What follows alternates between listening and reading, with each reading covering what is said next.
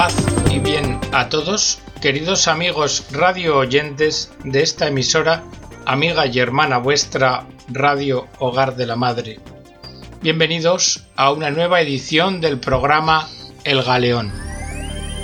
En el programa de hoy vamos a hablar sobre el carácter razonable de la fe en Dios.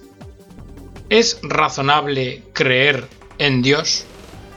Y a esta pregunta nos va a responder el filósofo Robert Spaeman. Spaeman comienza hablándonos del rumor de Dios. Y se va a valer para explicarnos esto, el rumor de Dios, del mito de la caverna de Platón. Se trata de una de esas metáforas inmortales que hacen posible interpretar cuál es la situación del hombre. Vamos a tratar de simplificar el mito de la caverna. Sería como algo así. Imaginad, los hombres se encuentran en el interior de una caverna sin salidas. Están encadenados y miran hacia una pared. En esa pared aparece un juego de sombras chinescas, como en una proyección cinematográfica, por así decir, y Resulta que estas sombras son causadas, provienen de una fuente luminosa que es invisible para los espectadores y que está situada a sus espaldas. En esta caverna, los hombres no conocen otra situación distinta de esta que os dibujamos. Ellos no pueden verse unos a otros, tampoco a sí mismos. Lo que ocurre en la película, lo que ellos ven, esas sombras que se mueven son la única realidad que perciben. Claro, los hombres, en relación con esta realidad que presencian, se agitan, hacen conjeturas, describen teorías, formulan pronósticos, y ahí en la caverna circula un rumor, el rumor de que fuera de la caverna existe algo así como lo que podríamos llamar un verdadero mundo, otro mundo distinto. Incluso se ha escuchado decir dentro de la caverna que allí la vida es como una prisión, pero que existe la posibilidad de una liberación. Y se ha oído decir que algunos han llegado a ese verdadero mundo, pero sus ojos han sido encandilados por la luz del sol hasta el punto de no poder ver nada. Por consiguiente, los habitantes de la caverna oponen una resistencia fuerte con manos y pies si alguien desde fuera regresa para liberarlos. Bien, con esta comparación, Platón quiso simbolizar la relación entre el verdadero mundo de las ideas y lo que es la mera imagen de éstas, el mundo material. Para Platón, el sol es la imagen del bien sustancial, del bien último en virtud del cual todo existe y que por lo demás, en definitiva, es el que motiva todo esfuerzo de los seres vivos. Los padres de la Iglesia ya sugirieron la comparación de la idea del bien de Platón con Dios. Mirad, si aplicamos este mito a la fe, resulta que nosotros mismos no somos puramente los observadores de esa película que se proyecta en la pared dentro de la caverna, sino que somos actores que participamos en esa película. Nuestra vida, la luz de los hombres, como dice el Evangelio de San Juan, nuestra vida se debe en cada instante a un proyector creativo y su película. Y este proyector decimos que es creativo porque proyecta cosas y seres vivos creando de la nada la película. Seres animados y ciertamente, además, seres que gozan de libertad, al menos una libertad dentro de ciertos límites que les permite moverse en un mundo o en el otro. Pero, en todo caso, de cualquier modo que estos se muevan, quien ha producido la película y el proyector siempre se encuentran un paso más adelante. Este proyector dispone las acciones de los actores dentro de una totalidad de realidad y las conjuga de forma providencial. La causa última de todo cuanto ocurre es el proyector. Pero, naturalmente, este proyector no aflora en la película misma. El proyector crea, y la creación define la relación subsistente entre la totalidad del proceso cósmico y su origen extracósmico, es decir, la voluntad divina. El hecho de que las cosas se encuentren de este modo nos lo dice un antiguo rumor. ¿Qué rumor? os preguntaréis. Pues es el rumor permanente, perenne de Dios. Y este, pues resulta que es un fenómeno singular, porque los hombres nunca han olvidado este rumor. Y esto tiene una razón, es la necesidad de los hombres de comprender. Esta necesidad no queda satisfecha con lo que ellos ven, con esa película que se proyecta en la caverna. Fijaos, Wittgenstein, el padre de la filosofía analítica moderna, considera una ilusión de la modernidad creer que las leyes naturales por sí solas nos explican el mundo. Porque las leyes naturales, dice Wittgenstein, solo describen uniformidades de estructuras. Pero estas uniformidades nada tienen de carácter vinculante en el plano lógico. No proporcionan explicaciones ni de sí mismas ni del mundo. Claro, esto no es en sí absolutamente verdad. El hecho de que estas relaciones naturales y sus estructuras puedan recibir una formulación matemática, como lo pueden hacer los expertos en la materia, y aquí podemos hablar, por ejemplo, de Einstein, siempre ha constituido un motivo de asombro y de referencia a un origen divino. Sin embargo, lo cierto es que parece que la tesis de Wittgenstein se impone. Precisamente, el progreso de la ciencia es parte de las razones que contribuyen a alejar el rumor de Dios. Y si nos preguntamos por qué se produce esto, pues esto parece que se produce primero por la rápida dilatación de la esfera de lo factible, de lo que se hace posible para el ser humano, que en nosotros produce el sentimiento ebrio y fantástico de la infinitud. Y en segundo lugar, por la rapidez con que la mutación de nuestras relaciones vitales se produce. Pues de este modo, nuestra atención, la de los seres humanos, se fija en el problema de la adecuación a esta realidad terrenal en permanente mutación. Y esto tiene una consecuencia, que ya no podemos permitirnos el interrogante sobre el fundamento y el sentido del todo, y por tanto sobre aquello que está fuera de la caverna. Esto nada tiene que ver precisamente con las aseveraciones concretas de la ciencia. Ahora bien, quede claro un hecho. Hasta ahora, las ciencias no han formulado ningún argumento serio contra el rumor de Dios. Tan solo la llamada visión científica del mundo, el cientismo, entendido como superstición de la modernidad, es la que lo ha intentado hacer. Porque la ciencia moderna, si os fijáis bien, es una investigación de condiciones. Ella no se pregunta qué es algo y por qué lo es, sino sobre cuáles son las condiciones en que ese algo ha surgido. ¿Y Dios? Pues Dios, por definición, no puede comparecer al interior de una investigación en condiciones intramundanas, del mismo modo que el proyector en el mito de la caverna o en la proyección de una película no aparece. Pero claro, el hecho de que este proyector creador no aparezca no significa que la película, por mucho que ande la cinta, comience a explicarse a sí misma, y menos aún que haga superfluo el proyector. Mirad, el racionalismo del iluminismo se entregó desde hace mucho tiempo a la creencia de la impotencia de la razón humana.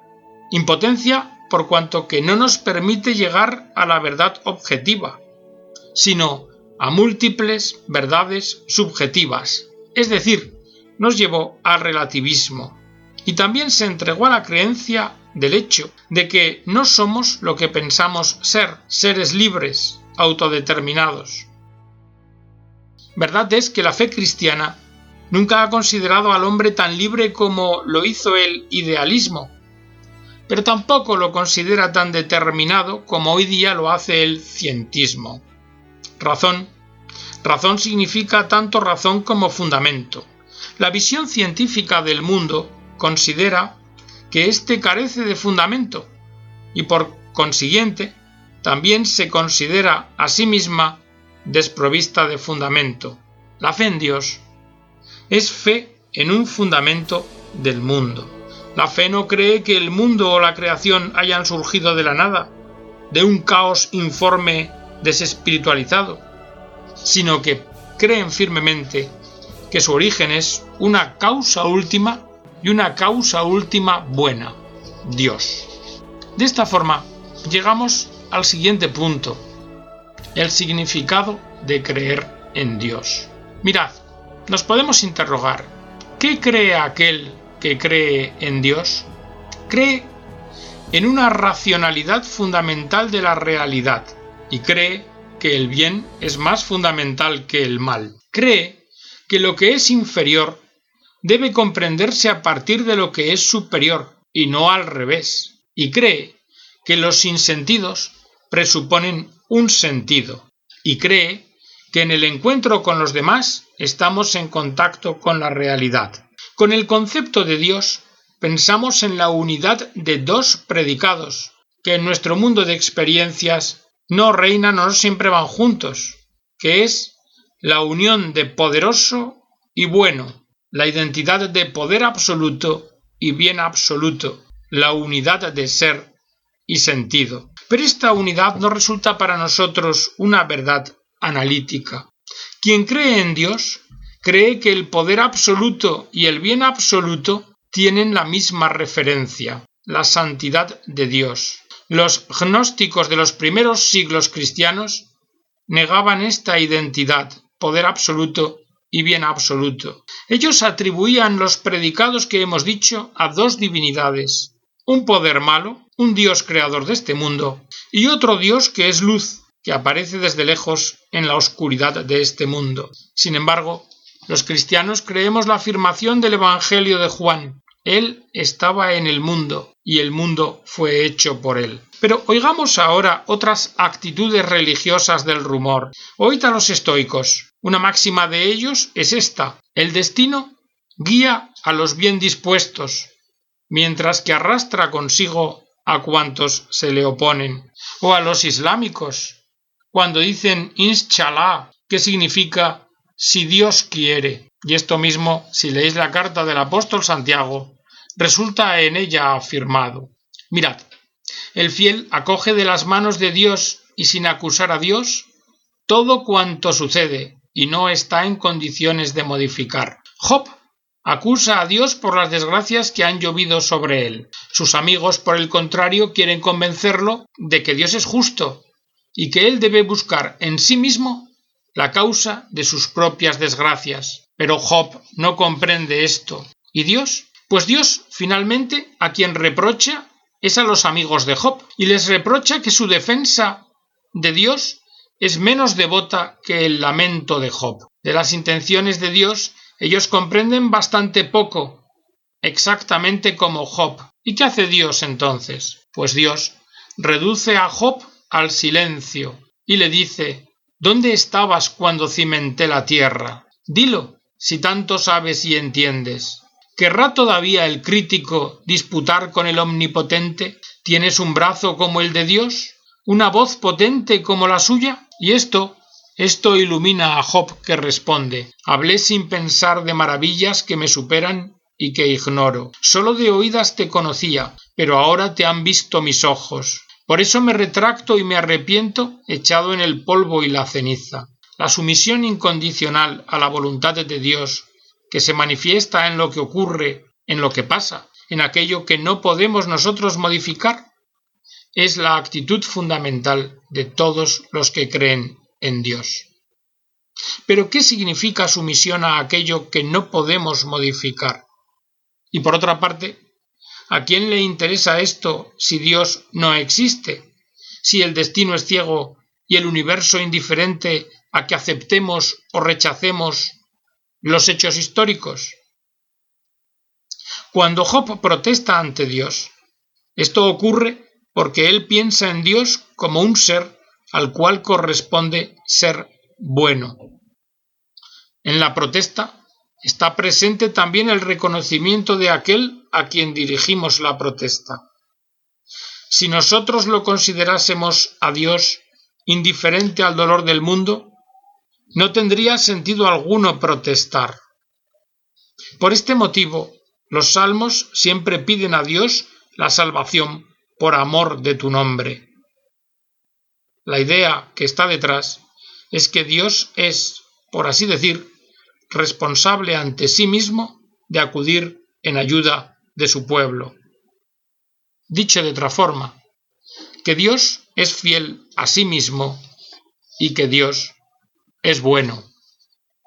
Y es importante recalcar esto hoy día, cuando de hecho los sacerdotes, más que invocar en favor nuestro la bendición del Dios omnipotente, hablan solamente del Dios bueno. El discurso sobre la bondad de Dios, sobre Dios que es amor, queda desprovisto de su aspecto transformador si no dice quién es aquel del cual se dice que Él es amor.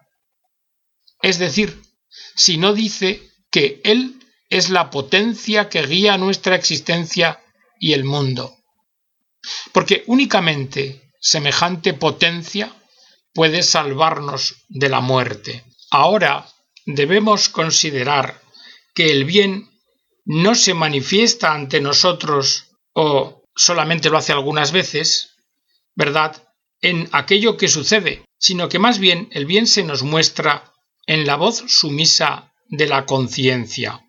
Nadie en el mundo puede obligarnos a llamar bien al mal y mal al bien, aun cuando sabemos que el juicio de la conciencia no es enteramente infalible, y aun cuando sabemos que la conciencia, de igual forma que la razón, necesita formación y también a veces corrección para juzgar según la verdad. Diríamos, por tanto, que quien cree que el bien y el ser son lo mismo, está creyendo contra la apariencia, cree en el Dios oculto. Y este Dios oculto, la razón y la conciencia nos permiten conocerlo, porque lo que se oculta ante nosotros es la unidad de dos absolutos, la unidad de poder y la unidad de sentido, o la unidad de omnipotencia y la unidad de amor. Es esta unidad la que permanece oculta ante nosotros, aun cuando sea razonable creer en ella. Fijaos que la cruz parece ser su refutación, sin embargo la resurrección su demostración. Pero repito, es razonable creer en esta unidad. Mirad, el poder absoluto no sería poder absoluto si tuviera carencias, como carecer del bien. Por tanto, dicho ser tiene que ser omnipotente y bueno. El proyector del mito de la caverna, volviendo al mito, debe tener una mirada un ojo que guía su actuar providente. Y esta providencia, al fin y a la postre, es la que ha de guiar toda la película que se desarrolla en la caverna, orientando todas las secuencias y escenas a la consecución del bien. La fe en el poder del bien, esta fe es la que nos permite abandonarnos activamente a la realidad sin que debamos temer que en un mundo absurdo también toda buena intención será juzgada como algo absurdo. Y en este sentido, Tomás de Aquino tiene presentes estos dos absolutos cuando habla de las dos voluntades de Dios, la voluntad de mando y la voluntad histórica. Pero aquí, queridos amigos, vamos a dejar la edición del programa de hoy hemos cumplido el tiempo y os emplazamos a continuar en este interesante artículo de Spyman en la próxima edición del programa. Hasta entonces os deseamos la abundante bendición de Dios.